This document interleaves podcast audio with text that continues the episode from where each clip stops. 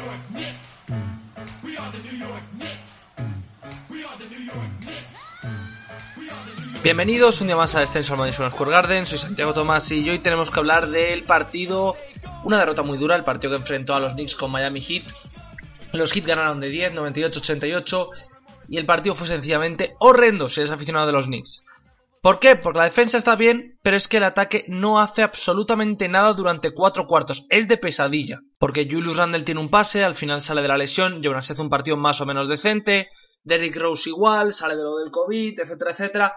Pero ya está. Los únicos que tienen un buen partido en ataque son Randle, Rose y Quickly. ¿Por qué? Pues básicamente porque la zona de los Heat nos masacra. Hemos perdido los tres partidos contra ellos. Aquí venían con seis derrotas consecutivas. Es cierto que después de esta victoria vuelven a recuperar la senda y que son un equipazo. Pero es que es el problema de los Knicks. No sabemos defender esta zona. Es decir, Milwaukee nos planteó una zona y más o menos la anotamos bien. Ha habido otros equipos que nos han planteado una zona y les hemos anotado bien. A los Heat no hemos podido en ninguno de los tres partidos. Y en este es que era escandaloso. Es decir, ya no es que sea el Fred Payton 5 puntos, es que es G. Barrett 4 de 12, Reggie 1 de 5, Obi 1 de 4, Derrick Rose 6 de 13, 4 de 11, 7 de 17. No anotábamos nada. Es más, no tenemos un día del todo malo en triple. Al menos Alec Burks y Derrick Rose. El resto sí que están bastante mal. Pero es que no hay otra opción. Es decir, nos cierran, nos congestionan por el medio y nos recuperan el balón. Randall 5 pérdidas, Barrett 2, Noel 4, todo el rato. Balón al medio, dobles coberturas, triples coberturas, perdemos el balón. Y luego juegan muy físico. Nosotros es verdad que somos un equipo muy, muy físico y un equipo muy peleón. Ellos también. Y se nota. Entre eso y que en general no generamos muchas faltas, aunque aquí en la segunda parte sí que lo hagamos, el partido es terrible. Tampoco podemos fallar tantos tiros libres. Al final es Elfrid Payton y Jerry Barrett fallan uno cada uno. Julius Randle 3. Ya estamos hablando de 5 puntos que hemos tirado del equipo titular. Y luego uno Gibson, uno Topping y uno Rose. Son 8 puntos. No se pueden perdonar tantos tiros libres. No se puede perder el rebote. Mínimamente en cuarto cuarto, el cuarto empieza con una jugada que tienen 5 rebotes ofensivos los hit. Nos ganan en potencia, nos ganan en fuerza, nos ganan en físico y me molesta. Me molesta porque los Knicks han hecho este año una buena temporada basándose en que son capaces de jugar con más físico que sus oponentes. Con los hit no podemos y los hit nos ganan. Ya está, es tan sencillo como eso. Además, eh, para el que no lo sepa, Miami tiene un equipazo, sinceramente. Butler me parece que es el que nos gana este partido. En la primera parte les paramos bien, paramos a Butler, el partido está más o menos equilibrado. En la segunda parte, Butler pilla ritmo y se acabó. Tan duro como suena, tan como queráis, se acabó. Ya está. Es tan fácil como eso.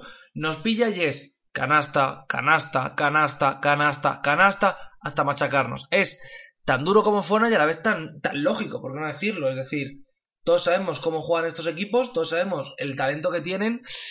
Pues a veces cuesta competir, cuesta mucho competir. No son malos partidos, repito, no es que los Knicks hagan un partido terrorífico como he llegado a leer o que sea culpa del Fred Payton, pero es verdad que es una derrota dura. Y sobre lo del Fred Payton, todos sabéis que existe el debate de si Elfrid es el culpable de estas derrotas, si Elfrid ralentiza el juego en ataque, que eso es totalmente cierto, el Fred Payton ralentiza el juego en ataque, pero aquí no es culpa suya esta derrota, es decir, por mucho que él tenga un menos 12, que lo tiene. También lo tiene Bullock y Randall y Barrett y nadie les culpa a ellos. Y Gibson tiene un menos 22. Es decir, para que nos hagamos a la idea, el partido que hace no es del todo malo.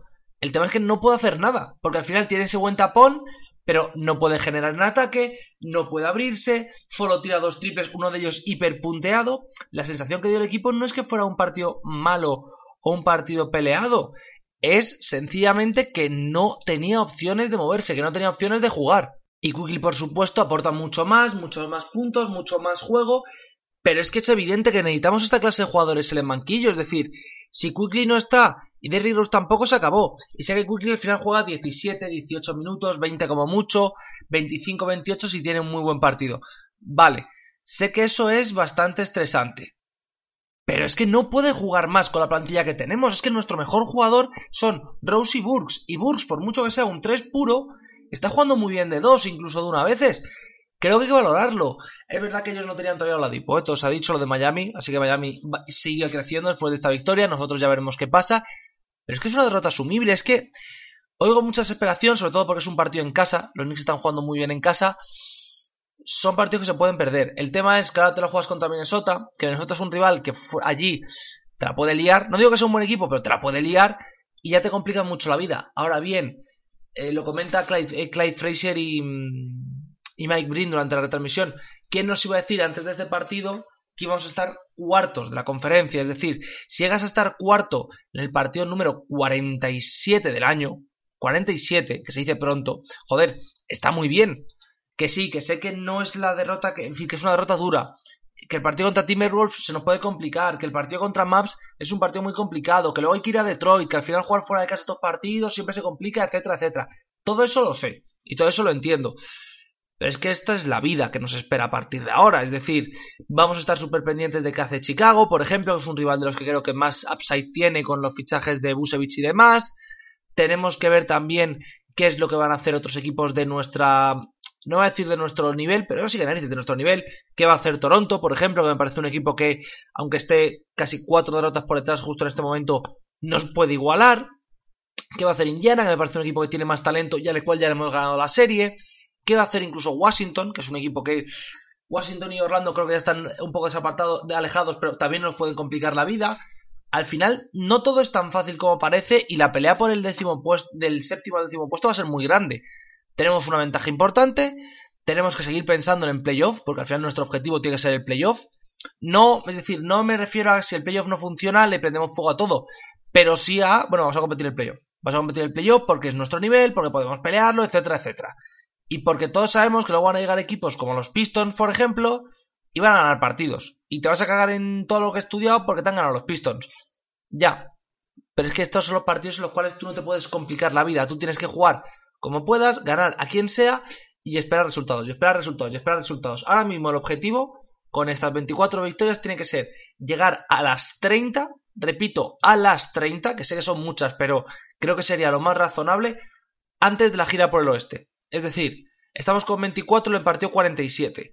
Nos quedan para ganar 6 partidos, que son bastantes, lo sé, 16. Con hacer un 6-10, mira que suena mal, creo creo de corazón que tenemos una opción de entrar en playoff, porque al final creo que en Houston ganamos y creo que en casa alguno de los tres que nos quedan no se van a jugar nada y nos van a dar victorias. Creo que en las 32, 33 victorias. Eso no sé si te vale para el playoff. Creo que para el play-in sí. Aún así, con 33 victorias, que dicho como lo estoy diciendo yo, suena a mierda absoluta, vergüenza nacional y lo que queráis, es un porcentaje mejor que el de muchísimas temporadas que han tenido los Knicks en los últimos años, Digo porcentaje porque el número de victorias técnicamente hemos jugado 10 partidos menos, ¿vale? Que al final eso afecta.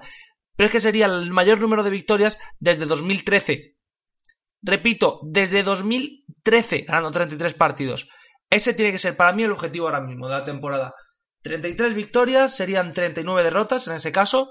Para mí ese es el objetivo, que sería prácticamente el mejor récord desde la última vez que entramos en playoff. Más no le voy a pedir al equipo, ¿vale? Ya a partir de aquí lo dejo claro que de este partido a final de temporada ganen nueve encuentros. Ya está, me da igual con quién, me da igual cómo, nueve. Y ahora, este partido es que es... Ah, es que da esa rabia de... Y si hubiéramos tenido un poco más de anotación, y si hubiera estado Mitchell Robinson, porque claro, yo no puedo culpar a, Gibson, que juega un mal partido, es el peor partido que juega como suplente. Pero claro, si tuviéramos un tío más dominante la pintura, y Nerlens no, él pudiera salir del banquillo, que es donde más nos costó, creo que tendríamos una opción mejor. Creo que podríamos haber subido un, un escalón más. Evidentemente, no vamos a tener a Mitchell. Hay que joderse. Ya está, es tan duro como fuera, pero hay que joderse. Taj está haciendo un trabajazo y le va a costar. Y Julius Randle en este partido para mí se merece muchísimo más honor del que va a recibir. Porque no es un buen partido suyo, ¿vale? Es decir, tiene un mal día en el tiro, tiene un mal día en el tiro de tres, no fue leve fino, fue leve súper lento, pierde muchos balones.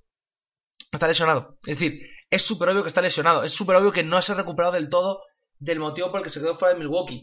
Pero sabe que es nuestra estrella y está jugando con la lesión y va a seguir jugando con la lesión todo lo que quede de temporada porque Julius Randle está decidido a que tiene que hacer lo que pueda. Y como tiene que hacer lo que pueda, le da absolutamente lo mismo cuántas como fuerza, es decir, cuánto fuerce o cuánto no, porque es que es nuestra estrella, ya está, y él lo ha entendido así. Ahora, con Julius Randle así tenemos muy difícil entrar en playoff, ganar partidos, etcétera, etcétera. Quien tienen que aportar es RJ, que contra Hit siempre le pasa, no, ataca bien la zona, le ha pasado siempre, en cambio los Pacers que le hacen otra zona más mixta, la destroza. Esto es así, es decir, si en el play por ejemplo, nos tocan los Pacers, RG Barrett se convierte en MVP. Si nos tocan los Hits, a lo mejor nos vamos a la mierda. Tan sencillo como suena. Pero es él quien tiene que aportar más. Alec Burks, que tiene un partido bastante discreto, porque no es que tire mal, es que no tiene opción de tiro. Básicamente está como muy desaparecido en este encuentro. Y Derek Rose y Emmanuel Quickly. Derry Rose creo que está haciendo una temporada extraordinaria, lo poco que está pudiendo jugar. Al final este es su décimo primer, décimo segundo partido de la temporada con los Knicks. De los mejores jugadores de la plantilla, sinceramente, de los mejores. Y Manuel Quickly, tres cuartas partes de lo mismo. Puede tener muchos fallos, pero creo que pocos son criticables, pocos son para enfadarse. Creo que es un jugador que está creciendo cada vez más. Me fastidia mucho, eso sí, la técnica que le pitan. No puede permitirse esos fallos. Aún así hace algo muy bien, lo comenta Mike Green, que es cuando hace la técnica, en vez de volverse loco, en vez de ponerse a protestar, en vez de liarla contra el árbitro, que es algo muy habitual y que es un puñetero desastre, tengo que decirlo, porque es algo horrible, pero se pone a hablar con el árbitro después. Es decir, la caga, le pita la técnica, oye ref, lo he hecho por esto, tal cual. Eso es lo que tenemos que hacer. Eso, en concreto tener la cabeza, estar en mentalidad fría y hablar con los árbitros, porque no podemos enfrascarnos en estas guerras. Aquí pitan muchas faltas, muchísimas. Al final acabamos con 19 faltas más la técnica tal. También pitan muchas hits, es decir, los, los, jugadores estuvieron muy criticones durante el partido, los árbitros tenemos que olvidarnos. Sé que lo de 76ers se les puede culpar a ellos, sé que lo de los Nets se les puede culpar a ellos, pero ya está. Ganemos o perdamos va a ser por nosotros, no por los árbitros. Ahora toca un viaje difícil a Minnesota, Toca un partido también bastante complicado, todo se ha dicho contra Dallas, y llega a Detroit, así que ah, en Detroit, que también se os puede complicar. En general queda mucha temporada, veremos qué hacen los Knicks. De momento seguimos en playoff, ya estamos colocados como quintos, que no está mal, pero ya ha perdido el factor cancha, veremos hasta dónde llegamos esta temporada. Sigue muy igualado el este, sigue con mucha pelea, para mí es un verdadero placer. Hoy sí que sí me despido ya por hoy, pero mañana volveremos con los tres partidos que nos quedan para ponernos al día. Es un placer y hasta la próxima.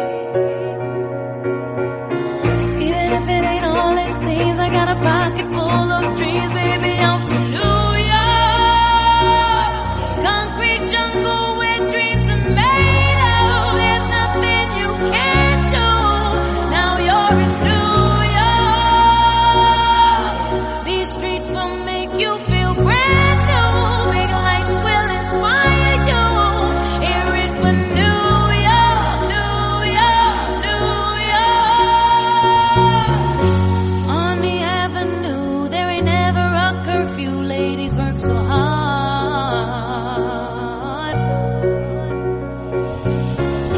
Such a melting pot on the corner selling rock. Preachers pray to God.